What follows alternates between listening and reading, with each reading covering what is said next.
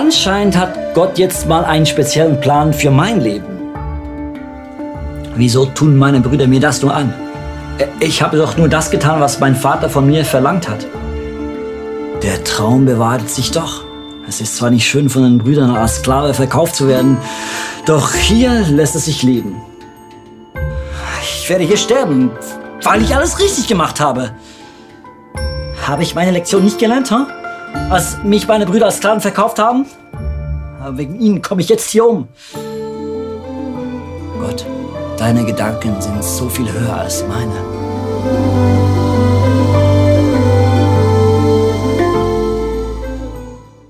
Hey, guten Morgen auch von meiner Seite. Schön bist du da heute und ich freue mich sehr, in dieser Josef-Serie weiterzumachen.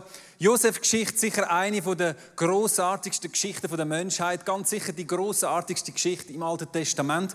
Wir haben die letzten fünf Wochen gesehen, wie Josef auf seinem Weg zwischen Traum und Bestimmung verschiedene Tests durchlaufen muss. Und was wir auch gehört haben und gelernt haben, als Tests, wenn sie von Gott kommen, nicht einfach so zufällig sind, einfach um uns ein paar Steine wegzulegen, sondern Tests sind immer da, um unser Herz zu prüfen, unser Herz zu reinigen, damit die Sachen wegfallen, die nicht in unser Herz hineingehören und wir bereit sind für das, was Gott uns möchte, mit uns möchte tun.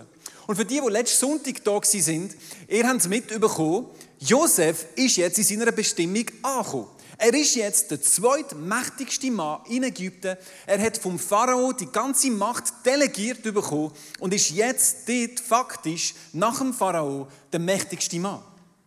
Aber so wie wir Gott kennen, kann ja nicht das seine Bestimmung sein. So wie es in deinem Leben nicht deine Bestimmung ist, dass du schön, reich und gesund bist, sondern die Bestimmung, die Gott in unserem Leben hat, ist immer größer als wir. Und dass jetzt äh, Josef jetzt zwar eine Machtposition hat, da ist er schon mal niemand angekommen, aber es ist immer Mittel zum Zweck. Gott hat ihn dorthin gesetzt. Warum? Damit er zu einem Retter wird. Ein Retter für viele. Der Josef hat ja Träume vom Pharao richtig deutet und er hat während des sieben fetten Jahren hat er das Getreide äh, weise auch gesammelt, damit er in diesen sieben mageren Jahren können die ganze Welt vor der Hungersnot retten. Jesus ist also auch der Retter im Neuen Testament. Und das macht Josef zu einem Typus für Jesus. Das macht der Josef als Alttestament-Person so signifikant. Warum? Er ist ein Urbild für das, was dann im Neuen Testament zur vollen Erfüllung wird kommen. Der Josef hat Getreide gegeben. Jesus ist selber das Brot vom Leben, ist in Bethlehem, das Haus des Brotes geboren. Und du siehst, dass die Erfüllung von dem, was der Josef da macht, indem er seine Familie, das Volk von Gott rettet vor dem Tod, ist es Bild, ein Abbild von dem, wo Jesus dann später im, im Neuen Testament vollständig würde machen. Und wir lesen dort, was er gemacht hat in 1. Mose 41, 56. Die Hungersnot, als die Hungersnot immer drückender wurde, öffnete Josef die Kornspeicher und verkaufte Getreide an die Ägypter und die vielen anderen Menschen, die aus aller Welt herbeiströmten. Man kann jetzt wirklich sagen, Ende gut, alles gut.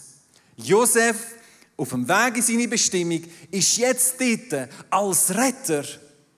Liebe, lebe lustig, lebe froh, wie die Maus im Haberstroh. Lass uns die nächste Geschichte erzählen. Doch interessanterweise muss der Josef, obwohl er jetzt in seiner Bestimmung innen ist, noch einen letzten Test bestehen. Er muss einen letzten Test bestehen. Und ich glaube, wenn man Geschichte so ein bisschen anschaut, ich glaube, das ist wohl einer der schwierigsten Tests von allen, die er bis jetzt durchmachen Und das ist der Vergebungstest. In seinem Leben hat es Geschichten gehabt mit seinen Brüdern und seiner Familie, die sind noch nicht verarbeitet gewesen. Die sind noch da gewesen. Er ist in seiner Bestimmung gewesen, aber Gott möchte dich auch innerlich in eine Freiheit hineinführen. So wie er auch Josef wollte, voll und ganz in seine Bestimmung hineinbringen. Und so kommt es, dass die Brüder vom Josef eines Tages nichts ahnend nach Ägypten kommen. Wir lesen das in 1. Mose 42, Vers 5. Und jetzt musst du dir die Szene so richtig bildlich vorstellen. Das ist wirklich, das ist wirklich krass. Jakobs Söhne kamen zusammen mit vielen anderen nach Ägypten, um Getreide zu kaufen, denn die Hungersnot hatte auch Kanaan erreicht. Josef herrschte über ganz Ägypten und jeder, der Getreide kaufen wollte, musste zu ihm gehen. Also du siehst, der Josef, der hat wirklich einen Daumen rauf, Daumen runter an den Hebel der Macht. So kamen auch seine Brüder zu ihm, sie verneigten sich tief vor ihm. Jetzt musst du dir das mal überlegen. Genau die Szene, wo im ersten Traum von Josef, wo er dort gesehen hat, dass seine Familie, seine Brüder sich werden vor ihm verbeugen und wo der ganze Hass produziert hat und das ganze Schlamassel von den letzten Jahren ausgelöst hat, passiert jetzt vor seinen eigenen Augen. Lass uns mal hineinlassen in die Gedanken von Josef in dem Moment. Sie haben mich nicht erkannt. Nicht einer von ihnen. Und alle meine Brüder haben sich von mir verbeugt. Wie damals im Traum. Vor so langer Zeit. Und jetzt? Jetzt sind sie alle da. Steht jetzt in meiner Macht, ihnen alles für ihr Überleben zu geben oder sie für alles zu strafen.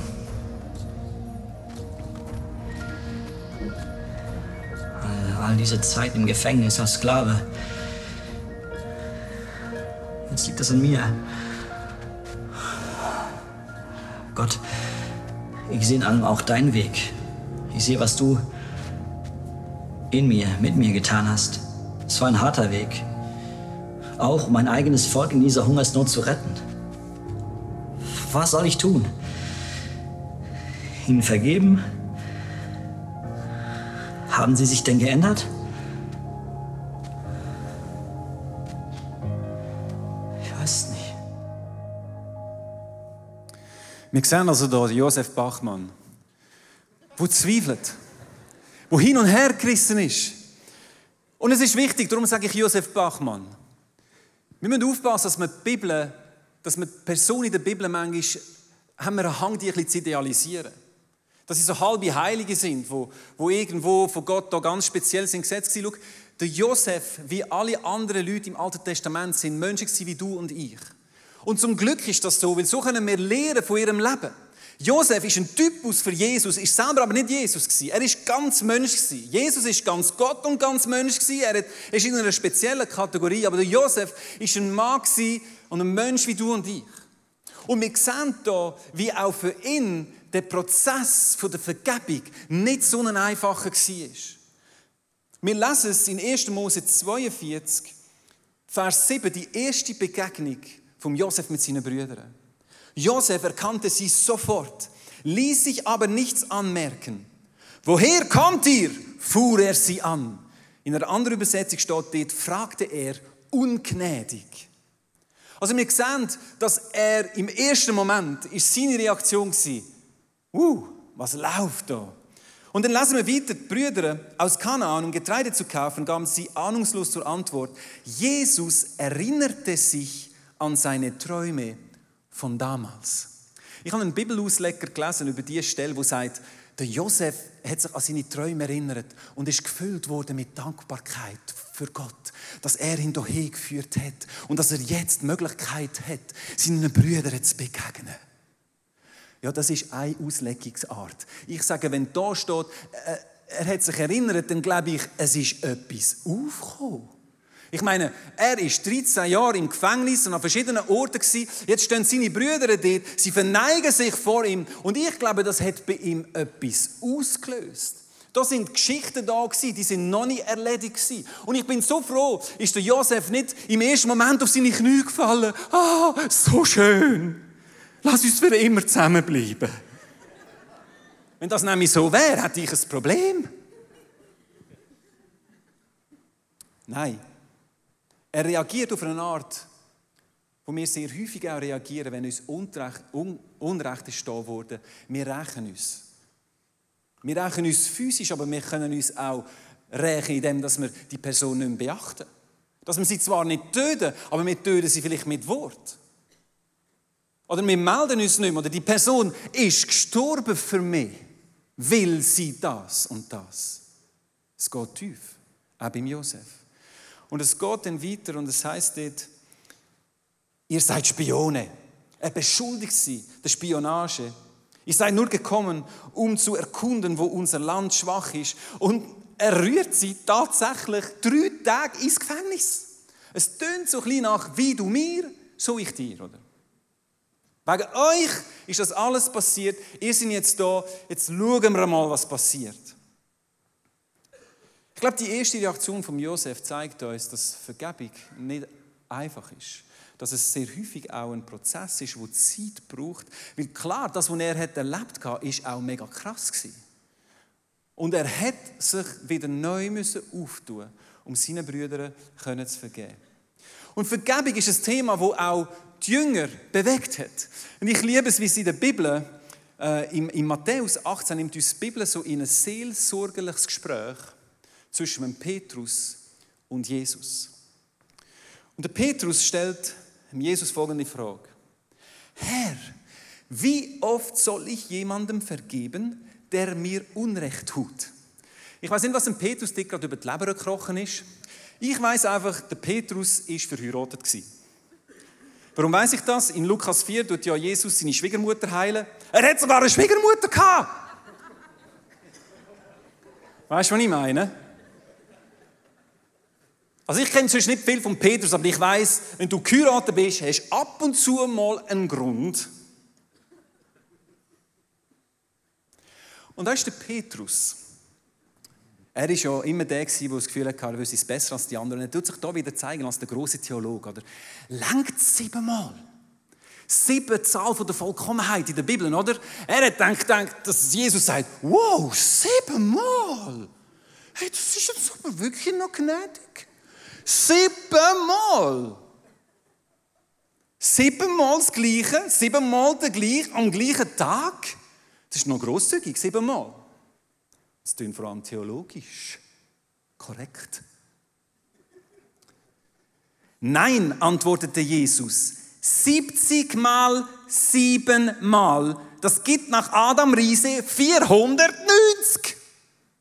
490 mal. You gonna kidding me, Jesus? Also siebenmal ist ja schon nicht schlecht. Aber 490. Und schau, wir lesen das so so überlesen es ein bisschen, oder? Aber ich glaube ganz ehrlich, dass der Petrus mit seinen Bros die krasse Antwort von Jesus in einem Lied hat müssen verarbeiten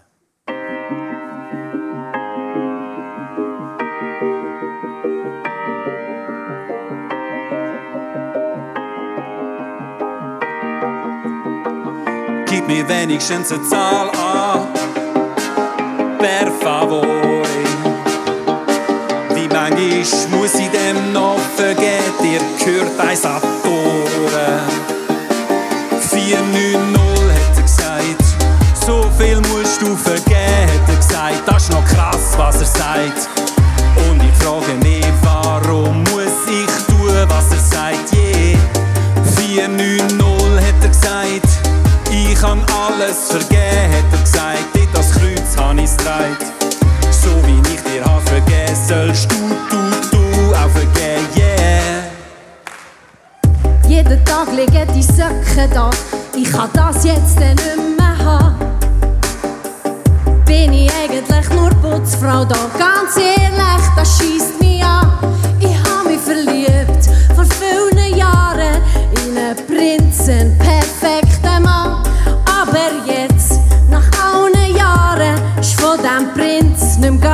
viel da. Gib mir wenigstens eine Zahl an per favore. Wie manchmal muss ich dem noch vergeben, dir gehört ein Attore.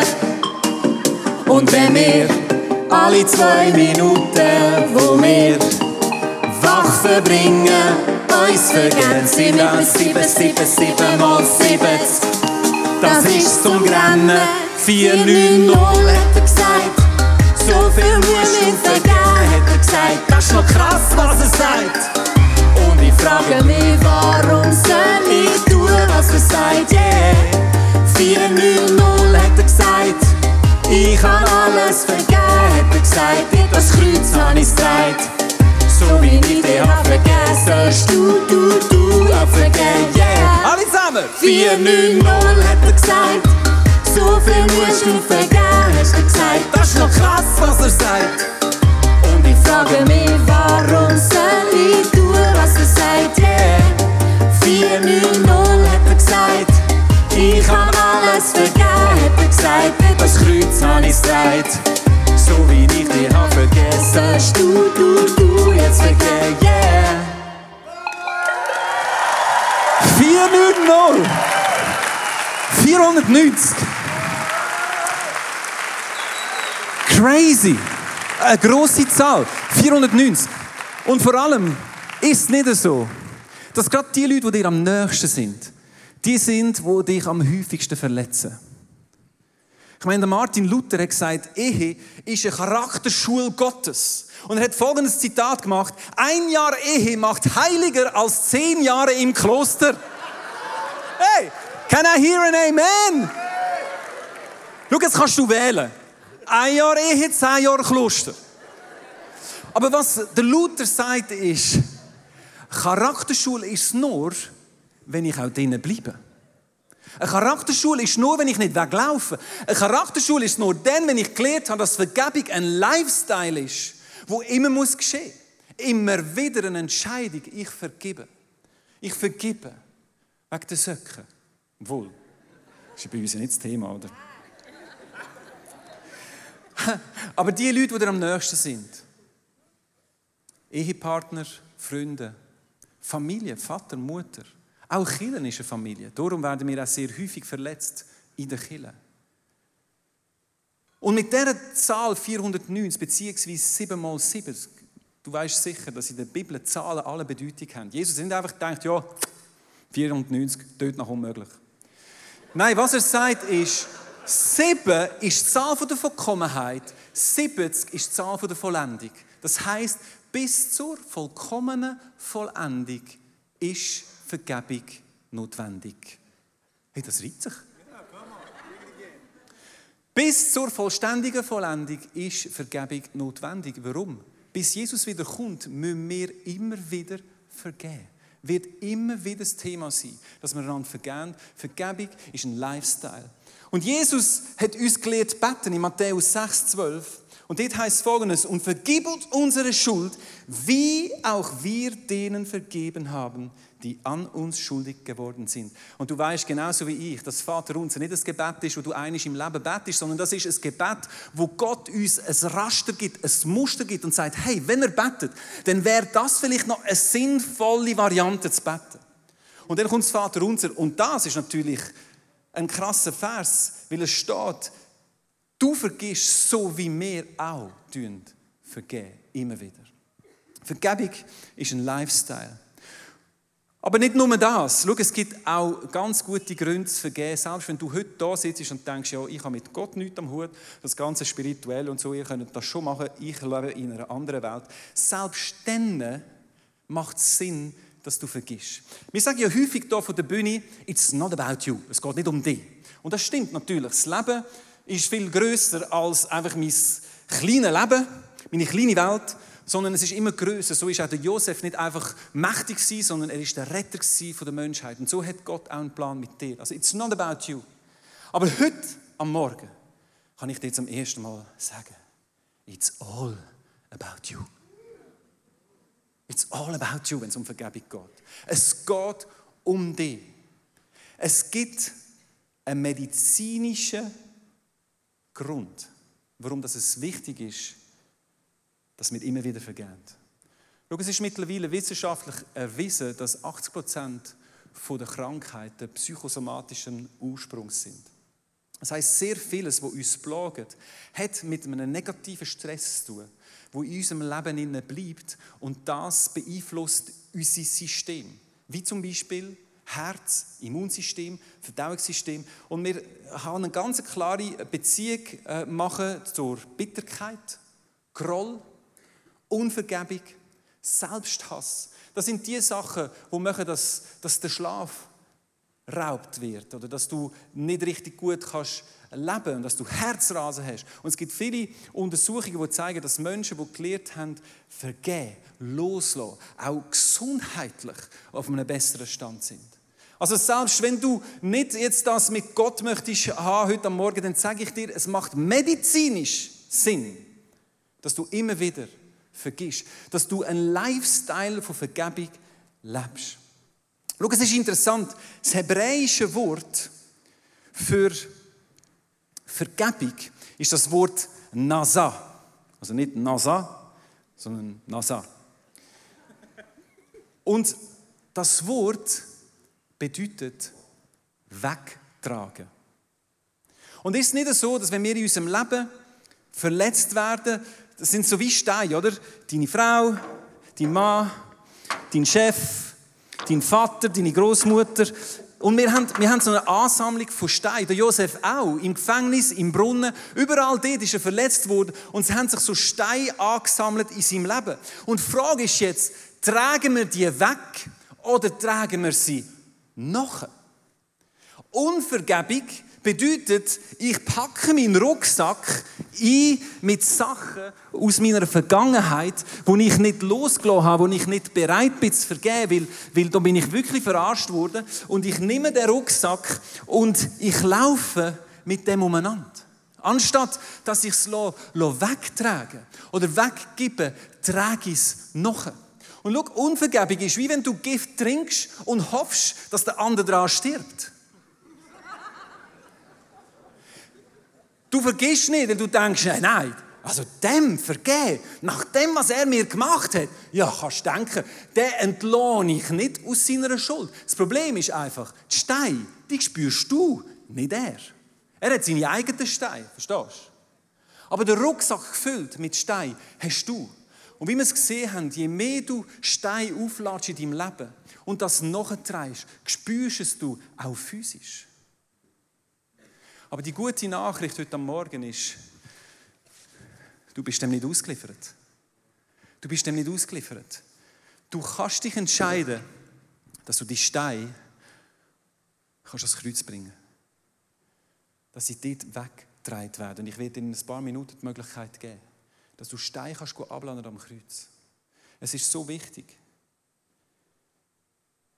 dass wir nicht nachtragen, sondern wegtragen ist Vergebung. Und das macht frei. Und das ist das, wo Gott mit dem Josef hat vorgehabt. Er hat nicht einfach in seine Bestimmung bringen an den Hebel der Macht, sondern er hat auch die innere Freiheit, hat er sich gewünscht für Josef dass die Geschichte, wo so viel Verletzung, wo so viel Unrecht passiert ist, dass das hat können zu einem Ende kommen. Und schlussendlich führt Vergebung dann effektiv auch zur Veränderung. Also der Weg zur Veränderung geht über ein Loslassen, auf ein Wegtragen lassen. Damit innere Heilung passieren kann, müssen wir immer wieder entscheiden, loslassen. Und schau, Vergebung ist etwas Einseitiges. Du darfst das nicht verwechseln mit Versöhnung. Versöhnung braucht beide Seiten. Und das ist immer ein Geschenk von Gott, wenn eine Beziehung, wo etwas passiert ist, wirklich echte Versöhnung kann passieren. Aber das kannst du selber nicht erwirken. Aber das, was du kannst machen, ist vergeben. Das ist einseitig, das ist deine Sache. Dort kann dir niemand reinfunken. Die Entscheidung kannst du treffen. Und ich habe heute Morgen einen Gast hier auf der Bühne, der uns erzählt, wie er in der Geschichte mit seinem Vater und die Geschichte der Vergebung ihn verändert hat und freigesetzt hat. Lass uns den Stefan willkommen heißen mit einem Applaus heute am Morgen. Mit der Stein. Stefan, nimm Platz. Danke nimm uns mit in deine Geschichte mit ja, deinem Vater. Danke vielmals. Ja, ich bin im christlichen Elternhaus aufgewachsen, Jesus als Kind kennengelernt und eigentlich habe ich eine glückliche Kindheit erlebt. Aber mit meinem Vater, das ist ähm, eine schwierige Beziehung weil er ist ein abwesender Vater viel auf Geschäftsreisen und in den entscheidenden Moment, wo ich mir gewünscht hätte, er wäre da, ist er abwesend. Und er hat auch viel Leistung verlangt, selber auch sehr hohe Leistungsorientierung gehabt. Und so, das sind Steine, die ich mitgenommen habe. Und das hat bei mir dann so zur Auswirkung gehabt, dass das ein unbewusst einen Hass auf meinen Vater ausgelöst hat, auch einen Groll gegen mich und schlussendlich hat das auch Depressionen ausgelöst in meinem Leben. Und wie bist denn du nachher auf den Weg gegangen zur, mit, zur Versöhnung und Vergebung mhm. mit deinem Vater? Erzähl uns die Geschichte. Genau. Der Weg ist eigentlich das erste Mal als Erwachsener, würde ich sagen, äußerlich ja, ist es ein gutes Leben gewesen, aber innerlich habe ich gemerkt, wie die Steine, die habe ich mit mir getragen, die Verletzungen. Und ähm, ich habe dann als Zweitstudium Psychologie studiert, habe wirklich mit dem Kopf analysiert, was ist da passiert und so weiter, aber wirkliche Heilung habe ich nicht gefunden.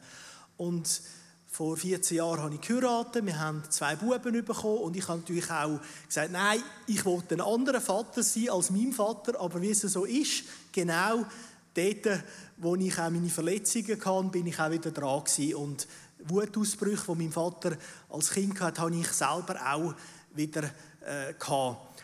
Und das hat mich natürlich auch total demotiviert. Was aber wirklich dann passiert ist, Gott hat äh, an meinem Herz geschaffen und ich bin in einer Seelsorgeausbildung vor fünf Jahren und dort ist mir Jesus begegnet. Und zwar, er hat mir eigentlich in der Ausbildung schon gezeigt, ich habe sehr viel Unvergebenheit in meinem Leben und eben der Groll. Und das habe ich lange gar nicht zugeben, dass ich den habe gegen meinen Vater und mich selber. Aber das Lässige war eigentlich dann, dass in einer Nacht Jesus mir begegnet ist und der hat mich so richtig umarmt. Ich habe seine körperliche Umarmung gespürt. Und das hat bei mir etwas ausgelöst, was ich noch nie in meinem Leben kennt habe, nämlich einfach ein Frieden und eine Liebe von Jesus. Und da habe ich gemerkt, es ist wie etwas geschmolzen in meinem Herz. Und es war auch der Moment, wo ich durfte, oder wollen auch vergeben und können vergeben meinem Vater. Und das ist, glaube ich, ein Schlüsselmoment, dass ich das machen konnte, die Vergebung. Weil nachher, du hast das vorher gesagt, es ist ja nicht das Gleiche wie Versöhnung, hat Gott, und das ist wie ein Geschenk, auch eine Versöhnung gegeben. Und zwar, mein Vater ist vor drei Jahren gestorben und in seinem letzten Lebensjahr ist er zunehmend dement gewesen. Und in der Demenz ist es so, dass die Emotionen wie, so, nochmal wie Kinder werden. Und wir haben eigentlich etwas Schönes dürfen erleben, dass wir eine ganz also kindliche Beziehung nochmal dürfen erleben, so etwas nachholen, wo wir als kind, was ich als Kind eigentlich nicht erlebt habe. Und das Schönste war, und das ist wieder der Versöhnungsmoment, dass mein Vater äh, zwei Wochen bevor er gestorben ist, bin ins Spital gegangen und da hat er mich, so wie Jesus, einfach umarmt. Der hat mich nicht mehr losgelassen. Das habe ich nie in meinem Leben erlebt, dass mein Vater mich länger als eine Minute umarmt hat, aber es ist etwa eine Viertelstunde gegangen. Und das ist wirklich die Versöhnung, die Jesus gegeben hat. Wow, mega krass.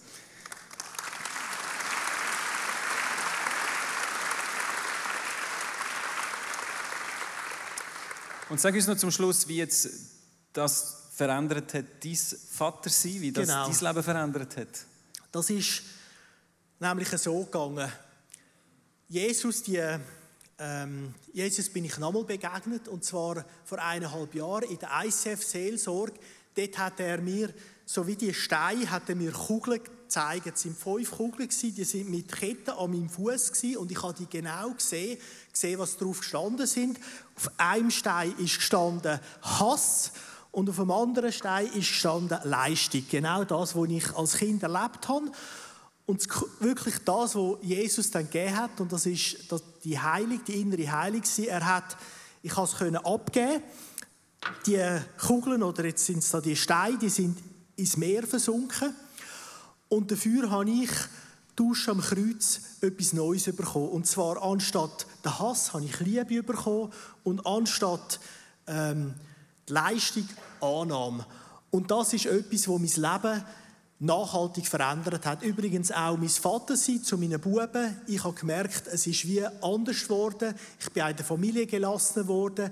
Ich habe auch meine Beziehung zu Jesus hat sich verändert, weil ich sehr schmal habe ich so wirklich gemerkt, Jesus, das ist der liebende Vater, der liebt mich einfach so, wie ich bin und ich darf Sohn sein. Und ich glaube, alles das hat eigentlich den Schritt von der Vergebung ausgelöst. Wow, vielen Dank, Stefan, für deine Offenheit und die eindrückliche Geschichte. Und der Stefan hat es auch richtig gesagt, Vergebung ist, ist sehr häufig ein Prozess, ist ein Weg, wo aber mit einer Entscheidung anfängt. Mit einer Erkenntnis anfängt. Wie er die Erkenntnis hatte, da ist Unvergebung in meinem Leben. Und die Erkenntnis und der Wille, wirklich wollen, Veränderung zu sehen, hat ihn auf den Weg auch mitgenommen. Und so ist es auch in der Geschichte von Josef. Es ist interessant, dass erst ganz am Schluss der Josef-Geschichte, in 1. Mose 50, sehen wir, wie Josef seinen Brüdern gegenüber begegnet. Und das ist ganz anders als im ersten Vers. Im Vers 19 von Kapitel 50. Habt keine Angst. Ich maße mir doch nicht an, euch an Gottes Stelle zu richten. Eben das Rächen, oder? Wo eigentlich das Normalste wäre. Ich räche mich an euch für all das, was ihr da habt. Ihr wolltet mir Böses tun. Er bestätigt es. Es ist nicht, dass man einfach sagt, es ist nichts passiert. Mal, es ist Böses passiert. Er sagt es auch ganz klar. Aber Gott hat Gutes daraus entstehen lassen. Durch meine hohe Stellung konnte ich vielen Menschen das Leben retten. Ihr braucht also nichts zu befürchten. Ich werde für euch und eure Familien sorgen. So beruhigte Josef seine Brüder und redete ihnen freundlich zu. Am Anfang ist sie angefahren und jetzt ist er bereit ihnen zu sagen, weißt du was? Und wir gehen jetzt einen gemeinsamen Weg weiter. Und es ist interessant, dass es dort zur Versöhnung ist gekommen und die zwölf Stämme Israels sind entstanden, die zusammengeblieben sind. Also da haben wir Vergebung und Versöhnung, wo Einheit auch bringt und das Fundament ist von all dem, was später und schlussendlich Jesus, wo auch aus dieser Versöhnung heraus entstanden ist. Und ich möchte heute am Morgen möchte es sehr praktisch machen. Wir haben davon geredet, von diesen Steinen. Der Stefan hat von diesen Steinen geredet. Ich habe das Bild von dem Rucksack, wo, wo Sachen drin sind, wo, wo ich einfach nachtrage, wo ich das Gefühl habe, das, diese Dinge, niemals.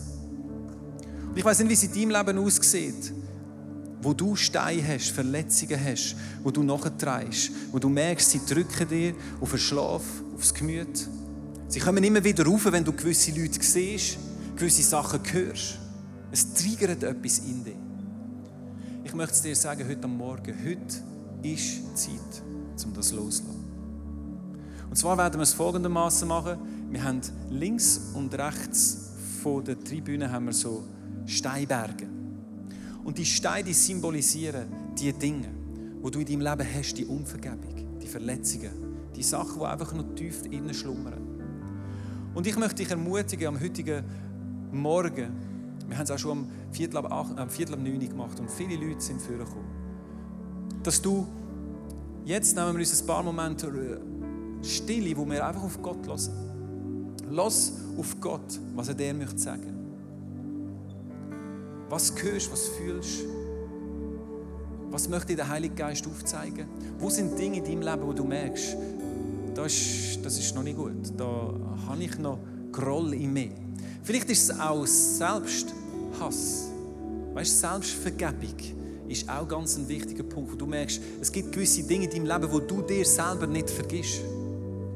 Auch das sind Sachen, wo du kannst ans Kreuz bringen. Du kannst es machen. Es ist in deiner Hand.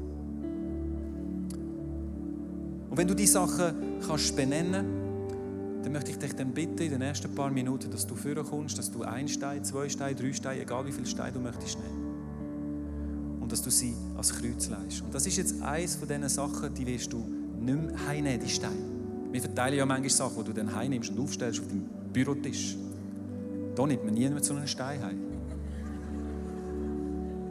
Haben unsere Aschers dort, dann alle Steine einziehen. Nein, weil es geht wirklich darum, wir tun nicht nachtragen, sondern wegtragen.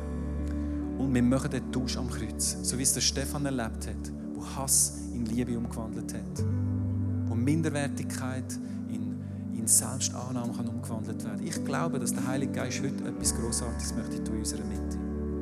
Jesus, ich danke dir für den Morgen. Ich danke dir, Jesus, dass du am Kreuz gestorben bist und dass du uns zuerst vergeben hast. Und wenn wir vergeben, ist das immer eigentlich eine Erinnerung daran, dass du uns immer wieder vergisst. Und ich danke dir, dass wir heute Morgen die Möglichkeit haben, ganz praktisch Sachen loszulassen. Und ich glaube, dass viele Leute da sind, die ganz tief innen noch Verletzungen mit sich herumtragen, die einfach sie zurückhalten von ihrer gottgegebenen Bestimmung, nämlich ihr Leben in der Freiheit. Und ich wünsche mir, dass heute das passieren kann. Auch wenn heute der erste Start ist von einem Prozess. Jesus, ich möchte es sehen. Ich möchte es sehen, wie du befreist, wie du freisetzt.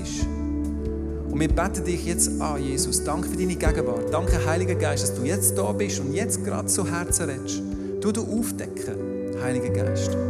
Was du möchtest aufdecken am heutigen Morgen. Wir hören auf deine Stimme und empfehlen das, was du uns möchtest sagen. Lass uns auch mal auf Gott hören, was er dir möchte sagen. Lass auf deine Emotionen, was es bei dir auslöst. Ist es Trauer, ist es Wut. Benenn diese Sachen.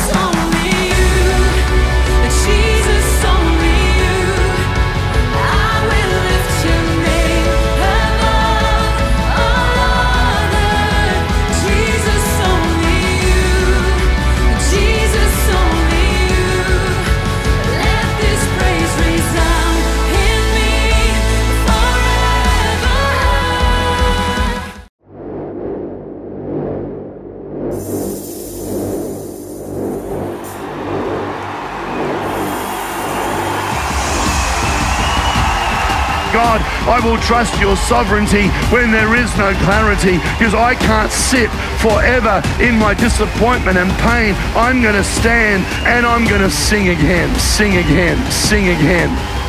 Fear loves to limit you.